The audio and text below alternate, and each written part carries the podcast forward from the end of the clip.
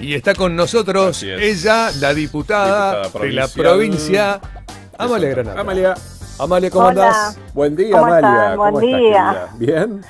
Bien, ¿ustedes? Muy bien. Bien, bien, por suerte, gracias. Bueno, Un placer escucharte. gracias, igualmente. Bueno, ¿cómo, ¿cómo está la Cámara de Diputados preparada para este año? Porque el año pasado tuviste un trabajón, hiciste como Mucho 250 proyectos, te volviste loca, hiciste como de todo. Sí, bueno, la verdad que en general el año pasado la Cámara fue muy productiva. Mm, Sí, yo ingresé 124 proyectos, Qué pero bueno, todos, todos estuvieron en un buen promedio, esto lo, lo- tengo que decir.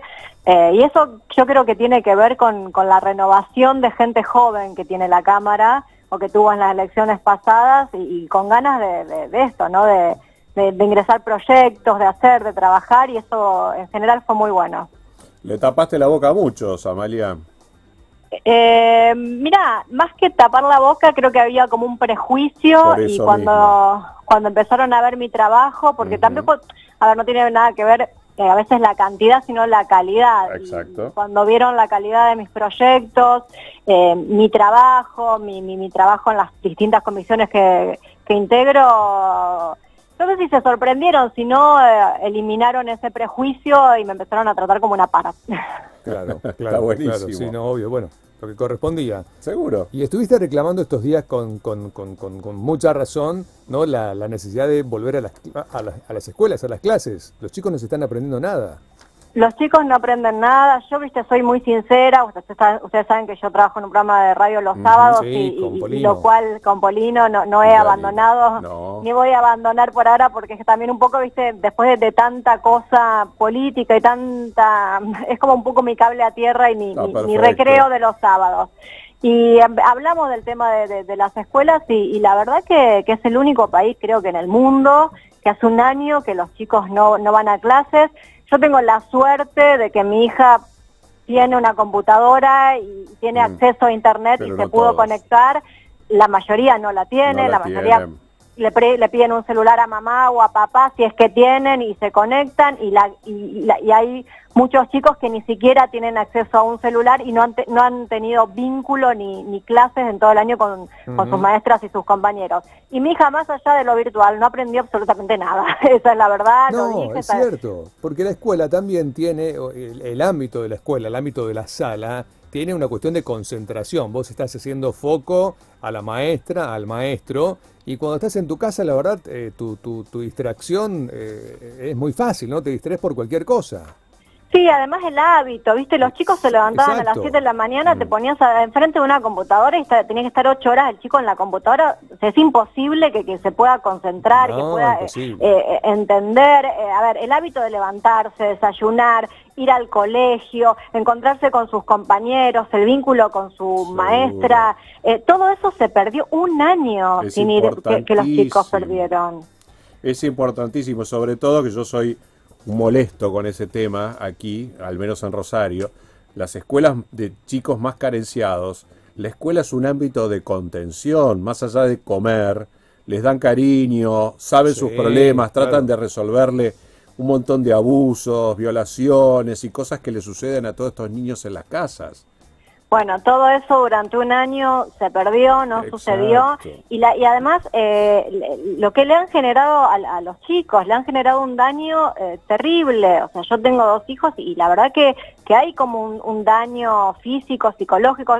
Yo también eh, hablo de, de- de- desde, cuando hablamos desde lo físico, me refiero que tenemos en Argentina un grave problema con la obesidad infantil. Sí. Y este año de sedentarismo, de, de- de no poder tener actividad los chicos, de ir al colegio, o sea, esto eh, ha aumentado eh, terriblemente porque los chicos hacen estados encerrados sin poder hacer deporte, sin poder ir a la escuela, donde la escuela también te da eh, eh, deporte, te da salud física. Bueno, todas estas cosas no han sucedido y los únicos dañados acá son los chicos que no entienden de ideología, de partido político, de sindicatos, de, de, de nada de eso, ¿entienden? Y, y- le ha hecho un perjuicio físico y psicológico importante. Y, y la verdad que, que, que siento como que la, la, clase política no se ha puesto las pilas para resolver esto porque han tenido un año para hacer protocolos, y no, para, y, no hicieron. Hoy le preguntas qué protocolo tienen y no tienen ningún protocolo y tuvieron un año para hacer un protocolo. Exacto, mucho tiempo para trabajar y se perdió. Es una gran No, en realidad ellos no lo perdieron, se, se, la pasaron discutiendo con los sindicatos y los gremios quién quiere ir, quién no quiere ir, si la vacuna está, si la vacuna no está, si, y los chicos, eh, no, no, no, no, no hubo un ámbito de discusión que pasaba con los chicos. Hubo un ámbito de discusión que pasaba con los gremios, con ellos, si iban, si no iban, nadie pensó en los chicos. Particularmente mis hijos tuvieron los dos COVID y tuvieron vómitos leves y diarrea dos días. Eso, y cuando hablé con el pediatra, el médico me dijo, mira, por suerte a los chicos no les produce nada. O sea, no hay un índice de chicos que mueren, no hay un índice de chicos que, que quedan... Con, y me, dio toda la explicación de, de, lo que pasa en los chicos. Bueno, los chicos no, no, es que, que, que, que, lo que dice quiero que vuelvan a la escuela lo está exponiendo a que se mueran eh, con el virus. En los chicos, por suerte, no es grave, es, es eso, es una fiebre quizás de una línea un día y algún que otro vómito leve, nada más. Uno no los va a exponer a sus hijos a que vayan a contagiarse y a morir. Ninguna madre, ningún padre haría eso. Te hago una pregunta, Amalia, eh, sobre este tema y sobre otros. Eh, desde la Cámara de Diputados o vos personalmente, ¿tuvieron la oportunidad en el año de hablar con el gobernador Perotti? Mira, yo he, tratado al principio del año pasado de tener algún tipo de acercamiento simplemente para ponerme a disposición porque la verdad que, las grietas a veces eh, o sea, son muy dañinas y, la verdad si él es el gobernador que nos tocó, más allá de que yo esté en las antípodas de su pensamiento y de su accionar, me tengo que poner a disposición para, para llevar esto adelante. Y del otro lado no ha habido ningún tipo de respuesta, o sea, no, no hay intención yo creo que ni siquiera tiene un, acercamiento con sus pares, lo menos lo va a tener con, con, conmigo o con gente que no es afín a su espacio. No, no, se ha visto, ¿no? Eh, eh, en mucho tiempo un gobernador tan aislado de, incluso de su entorno y de, y de la oposición. Hace mucho que no se veía algo así es muy individualista el gobernador, más, más que aislado, es muy una persona que, de hecho, se han visto con todos sus ministros, la relación que ha tenido cuando debería trabajar en equipo, le terminaron renunciando la mayoría y ha cambiado ahora de, de, gabinete, pero es, es una persona muy individualista, muy un poco extraño, pero bueno, es lo que nos toca y tenemos que afrontarlo. Exactamente, hay que afrontarlo, hay que jugar con lo que te toca. sí, Bueno, Amalia, ya sabemos tu posición en, relación al aborto, bueno, ya salió la ley, eh, bueno, ¿qué balance haces con esta aprobación que ha hecho eh, eh, el Congreso? Imprudente, eh, innecesaria, la verdad que, lo he manifestado más allá de, mi posición, que ya saben cuál es, el presidente por llevarse los aplausos de, su gente, que a fin de año, en un contexto en el que, en el que estábamos, con un año difícil económico, en lo social, eh, en la salud, él haya decidido tirar y hacer expreso una ley tan sensible que divide y que nos toca a todos los argentinos para tener algún, entre comillas, logro, que para mí claramente no es un logro, sino es un fracaso, que el Estado te dé como solución el aborto, eh, haya, haya puesto esto en, debate y, haya salido y más triste me pone escucharlo al presidente cuando promulga la ley decir que está feliz. Nadie puede estar feliz que, la gente vaya a abortar. Él lo ha manifestado así, estoy feliz de esta ley. O sea, es, la verdad que no, sé, no, no, no lo puedo creer, me duele, me entristece, me parece que, que, que, es un tema de un país de primer mundo, que lo estamos tratando en un país donde los chicos no comen, o sea, tan simple como eso, el 60% de los chicos comen una vez al día si es que come.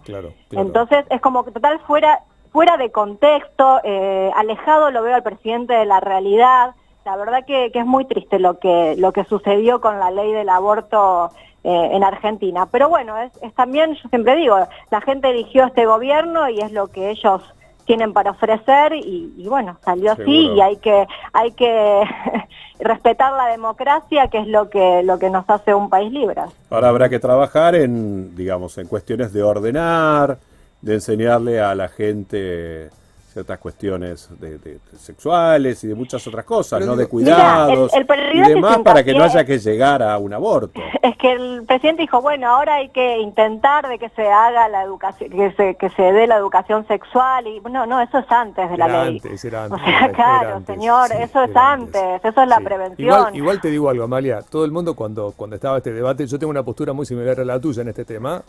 Es la primera vez que lo digo públicamente, no solo hablar de este tema. Tengo una posición muy similar a la tuya en este tema puntual.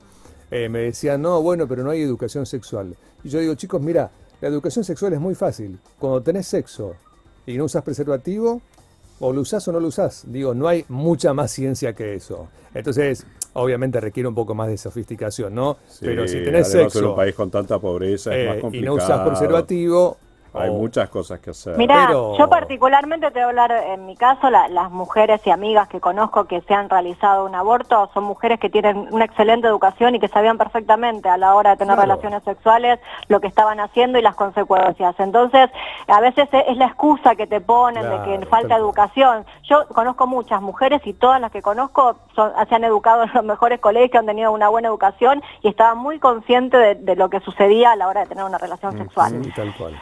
Bueno, eh, te quiero preguntarle lo más frívolo, yo al menos. Sí, ¿Cómo te llevas con. Janina o ahora que no está Janina? Bien, Son a ver, nosotros hace casi seis años que, cinco o seis años que estamos en el programa y siempre lo, lo hablamos, no fuera del aire, nunca tuvimos una pelea. Mirá que los tres pensamos distinto y tenemos un Sí, carácter. sí, sí, los Son tres. tres bravos. Tres. Y hay chispazos todo el tiempo al aire, pero queda en eso, ¿entendés? En, en- Sí, en conocer el vale. juego. Pero la verdad que nos llevamos bien, eh, tenemos una muy buena relación, nos conocemos, entonces entendemos los, eh, el carácter uno del otro y sabemos cuándo callar y cuándo seguir y eso, bueno, y eso es muy bueno y se nota al aire, por eso la gente por suerte nos elige todos los sábados hace casi seis años. Y sí, programa, el programa más escuchado de los sábados, así que Sí, está muy bueno. así es. Te Es pregunto, eh, Horacio Rodríguez Larreta te hizo una proposición. Eso, volvamos a la política. Juntos por el cambio te quiere ¿Qué cerca. pasó? ¿Qué pasó ahí? Juntos por el cambio te quiere cerca. Yo he tenido Mira. algunas charlas con algunos. Yo, a ver, entiendo lo- el apuro de la política, que no son mis tiempos, y Ah, eso lo, recalco siempre, no son los tiempos de la política, evidentemente no son los míos, porque estas eh, intenciones de distintos espacios la vienen teniendo desde de principios del año pasado, y viste, la verdad que las elecciones son en agosto, octubre. Sí, O sí. sea, es mu- te repito, mis tiempos evidentemente no son los de ellos. Yo sí he hablado con casi todos los espacios, he tenido reuniones virtuales y hemos intercambiado y he escuchado propuestas, pero mm, la verdad que ha quedado en eso. Yo y a todos, y se los digo a usted al aire, le- le- lo que le dije con, a las personas con, o a los espacios con los que hablé, eres muy reciente, yo tuve un año de mucho trabajo, no estaba pensando en las elecciones Ujú. de este año. Quizás ahora, en, en estos meses, sí pueda tener algún algunos encuentros, algunas reuniones Está más bien. específicas, pero la verdad que nada formal y, y entiendo que quizás eh, el requerimiento de otros espacios tenga que ver con la buena performance que tuve en las elecciones pasadas. Eso lo entiendo, no soy tampoco tonta, no, me gusta. no, No, obviamente. Porque, porque Bueno, me gusta pero mi sonrisa. además de la performance que tuviste en las elecciones pasadas, también tiene que ver con, con tu actuación como legisladora, Claro, ¿no? obvio. O sea, por más que Sí. hayas tenido muy buena cantidad de votos y después en la, en la legislatura fuiste un desastre, un queso, ¿eh? A ver, no te van a llamar, Amalia.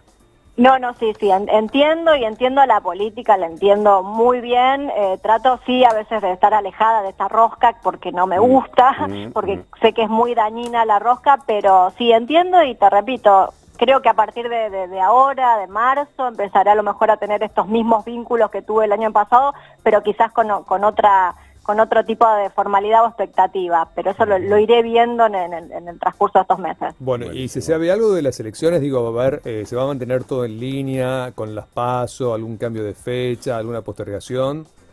Mira, no sabemos, nosotros tenemos las provinciales y las nacionales. Por eso. eh, la provincia. La verdad que dependemos de lo que diga el, el gobernador. Entiendo que, que por ahora, y quiero pensar que van a ser todos juntos, que no van a ser eh, desdobladas por, por la pandemia y por todo lo que implica. Estaría bueno que sean la- las dos juntas, Las pero dos bueno, juntas. eso no depende de nosotros. En Salta anularon las PASO y desdoblaron las elecciones. Las provinciales van por un lado y las nacionales por el Ah, otro. Antes de ayer lo leí, Ah, mira. el gobernador de Salta, que lo llama Suárez, este, sí. desdobló las elecciones y canceló las pasos provinciales. Habría que cancelar las pasos, creo que, por lo No, menos, ¿no? Yo creo que no estamos todavía, en este momento no. ¿No? ¿Todavía no? Sería hacerle un favor al gobierno nacional. Ah, bueno. Por eso. bueno. Mira, por yo creo que sería, claro, más que desdoblarlas, hacerlas todas juntas y con, que sea con paso y con claro. generales. Exactamente, Claro, nacionales, provinciales juntas y ya. Todos juntos. Ahorramos dinero, tiempo y por supuesto estamos todavía transitando una pandemia que por cuestiones de salud pública sería Sí. bueno que fueran así.